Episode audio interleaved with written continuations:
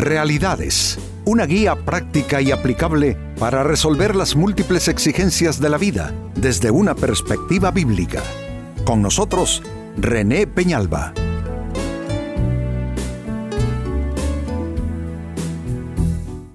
Amigos de Realidades, sean todos bienvenidos.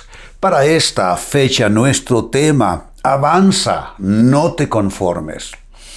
En ocasiones eh, las cosas no marchan bien, eso es típicamente humano, y eso produce un cierto desánimo y un cierto desaceleramiento de nuestra eh, intención, nuestro ánimo y también nuestras acciones.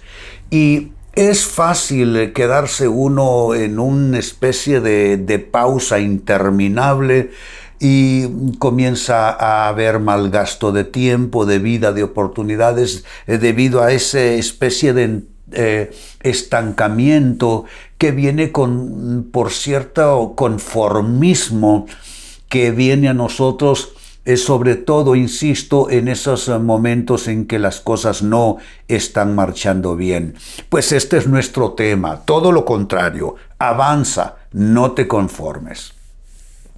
En su carta a los Filipenses capítulo 3 versos 13 y 14 de los que tomaré eh, unas frases, eh, Pablo escribe lo siguiente, pero una cosa hago, olvidando ciertamente lo que queda atrás y extendiéndome a lo que está delante, prosigo a la meta. Y es interesante porque quien escribe eh, está pasando un mal, pero muy mal momento. Pablo se encuentra en la cárcel y es desde la cárcel que escribe su carta a los filipenses, de la cual hemos leído, y su carta a los colosenses también. Y hombre, cuando todo pinta mal y parece que la vida se nos vino en reversa, es bien difícil hablar de ciertamente no mirar atrás y extenderse hacia adelante y de nuevo uno volverse a enfocar en la meta. Pero saben, esa es la actitud de los triunfadores. Esa es la actitud de aquellos que realmente logran tener éxito en la vida, no se quedan eh, atrapados en los malos episodios, no se quedan atrapados en las malas experiencias, sino que vuelven a recuperarse y a enfocarse en su meta.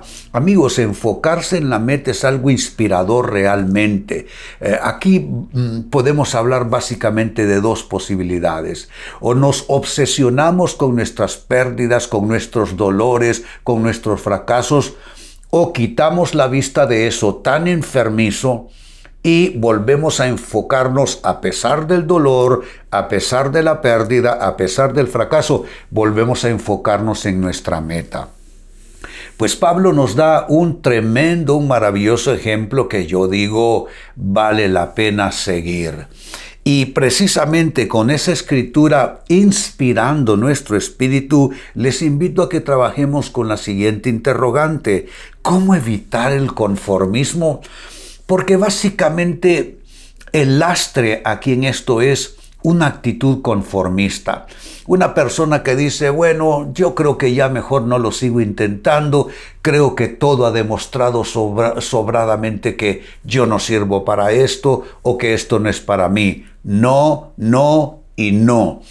Al contrario, necesitamos romper con ese conformismo que es un conformismo, amigos, derrotista, por supuesto que sí, y tiene una arista de escapismo, de evasión también. La persona que ya no lo quiere intentar y busca una vía de escape, pero el conformismo no es una vía eh, eh, eh, válida.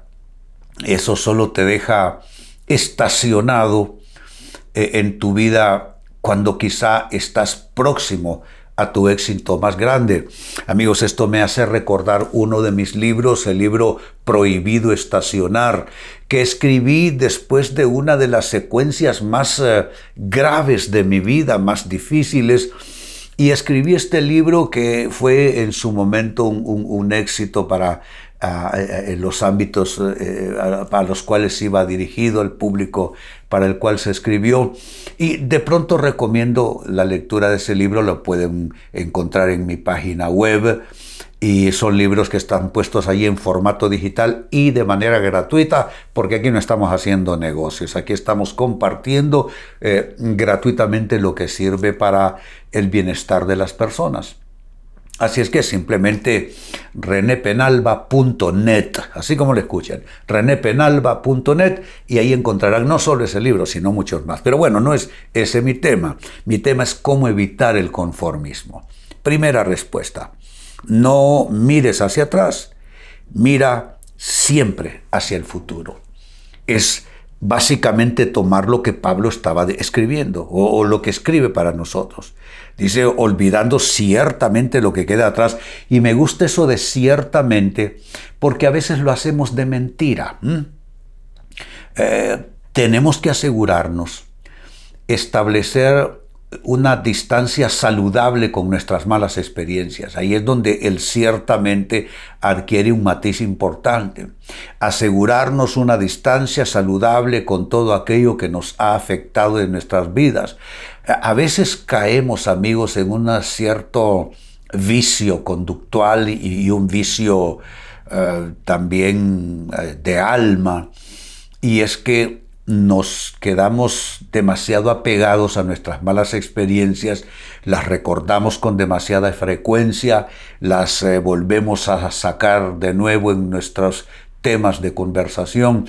Yo creo que uno simplemente, amigos, aprende de lo que uno eh, vivió y, y poner distancia saludable. Distancia saludable es importante en este tipo de, temas, de, situaciones. Así es que no mires hacia atrás y mira hacia el futuro. Y te pregunto, ¿eso es lo que estás haciendo?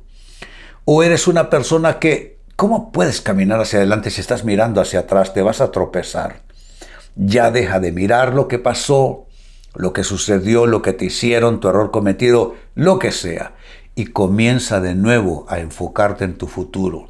Te recuerdo que el día que se va no vuelve, por tanto no hagas mal gasto de vida y enfócate en tu futuro. Segunda respuesta, ¿cómo evitar el conformismo? No te quedes lamentando fracasos. Lamentar fracasos, saben, es adictivo. Sí, así como lo escuchan, es adictivo eh, eh, estarse lamentando uno fracasos y pérdidas. ¿Quién no los ha tenido? No hay ningún ser humano que pueda decir mi hoja está limpia, en mi antecedente no encuentro ni una sola pérdida ni un solo fracaso. No, nadie puede decir eso. Al contrario, en nuestro expediente de vida hay cosas que, que de alguna manera dejaron una marca y una huella tan fuerte en nosotros que eh, solo mediante esfuerzos grandes se pudo o se puede superar. Entonces eh, no podemos vivir lamentándonos. E, el lamento es una especie de oda al dolor. Eh, tenemos nosotros mejor que cambiar esos lamentos por exclamaciones de fe. Miren cómo se los digo. Exclamaciones de fe. Fe como una certeza de cosas buenas que se esperan. Fe como una convicción de cosas que, si bien es cierto, aún no se ven, vendrán en su momento. Saben amigos, si hay algo que es motor, que mueve a la humanidad, es la fe. La Biblia nos habla de tres virtudes teologales que son la fe, la esperanza y el amor, y dice que esas estarán vigentes y activas hasta que todo se acabe para los seres humanos. La fe, la esperanza y el amor. Fe que ese primer lugar no se lo puede eh, usurpar ninguna otra cualidad, virtud, por importante que sea esperanza, que es una derivación de la fe, y el amor, porque el que no ama lo que tiene, lo que ve, lo que hace, lo que Dios le ha dado, la persona que ni siquiera se ama suficiente a sí misma, por más que tenga posibilidades de cosas grandiosas, no las logrará por falta de ese amor, de ese afecto por lo que está a su alrededor. Entonces el consejo es no quedarte lamentando fracasos porque todos los tenemos y con lamentos de fracasos pasados nadie construye vida, nadie escribe una historia.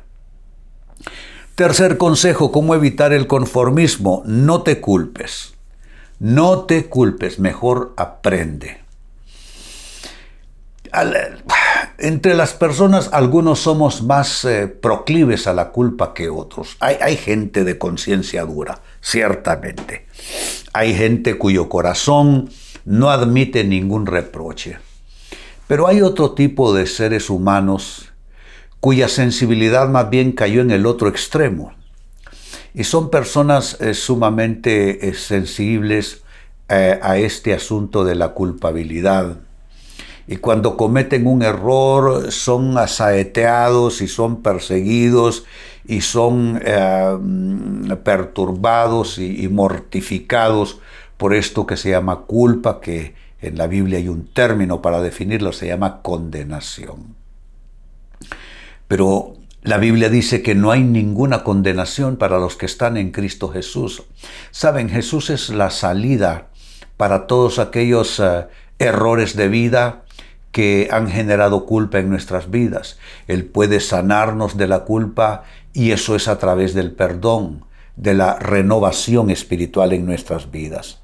Así es que mm, si tú estás padeciendo de culpas, el consejo parece simple, no lo es, incluso tiene ciertas complejidades pasar de un punto al otro, pero el consejo es no te culpes, mejor aprende.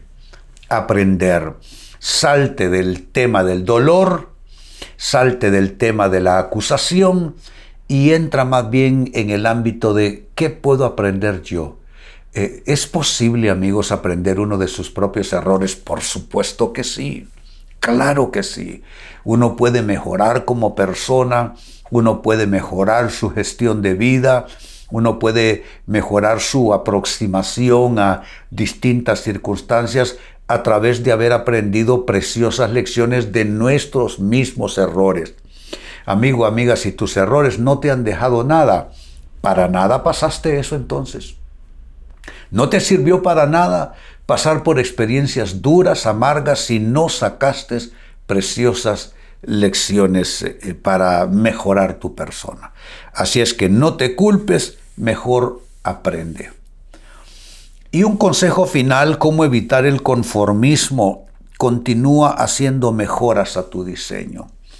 Porque estamos hablando de avanzar y el conformismo nos estorba para avanzar, un conformismo que viene cuando las cosas no salieron bien. Pero debes eh, darle otros retoques a tu diseño. Cuando digo tu diseño me refiero a tu, al plan maestro para tu proyecto de vida. A veces requiere retoques y como uno sabe que requiere retoques y mejoras, a cosas que salen mal, cosas que se estropean, cosas que no tuvieron los resultados deseados, entonces eso significa que hay algo que reformar, hay algo que mejorar y hay algo que restaurar dentro de ese diseño y de ese plan maestro de vida. Eh, como ven, eh, si, eh, si nos enfocamos bien, si abandonamos todos esos sentimientos y emociones enfermizos que vienen cuando hay frustración y decimos, bueno, si me tengo que levantar siete veces, siete veces me levantaré. Si tengo que reedificar una y otra vez hasta alcanzar lo que quiero, lo haré, porque amigos, hay algo peor que eh, estarlo intentando sin resultados y es no hacer nada. No te quedes estático, no caigas en pasividad, en un conformismo que es derrotista y que es escapista también. Así es que este consejo final es continúa haciendo mejoras a tu diseño. Eh, quiero volver al texto bíblico de inicio, Filipenses 3, versos 13 y 14, que leo en parte, dice, pero una cosa hago, nota, ni siquiera son dos, mucho menos tres. Una cosa hago. Olvidando ciertamente lo que queda atrás significa que hay formas de olvido que son fraudulentas, olvidando ciertamente lo que queda atrás y extendiéndome lo que está delante, prosigo a la meta. ¿Qué significa proseguir? Proseguir da la idea como vocablo, amigos, de alguien que estaba en una acción continua y de pronto se detuvo. Pero luego de alguna reflexión prosigue, es decir, proseguir es retomar algo, pues comienza a retomar todo eso que has dejado abandonado, todo eso que eh, en cierto conformismo derrotista dijiste, ¿para qué lo sigo intentando? Tienes que proseguir. Proseguir y retomar es la asignación de Dios para tu vida en este tiempo. Pues con base en esta palabra el tema fue cómo evitar el conformismo y les he dado cuatro consejos vitales. Uno, no mires hacia atrás, mira siempre hacia adelante, hacia el futuro. Dos, no te quedes lamentando fracasos porque con eso nadie construye vida. Tres, no te culpes, mejor aprende. Y número cuatro, finalmente, continúa haciendo mejoras a tu diseño. Si algo no salió mal, es que posiblemente necesitas mejorar algo ahí en tu plan maestro de vida.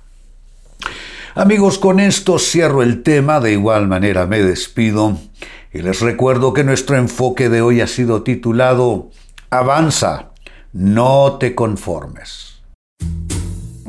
Hemos presentado Realidades con René Peñalba. Puede escuchar y descargar este u otro programa en renépenalba.net.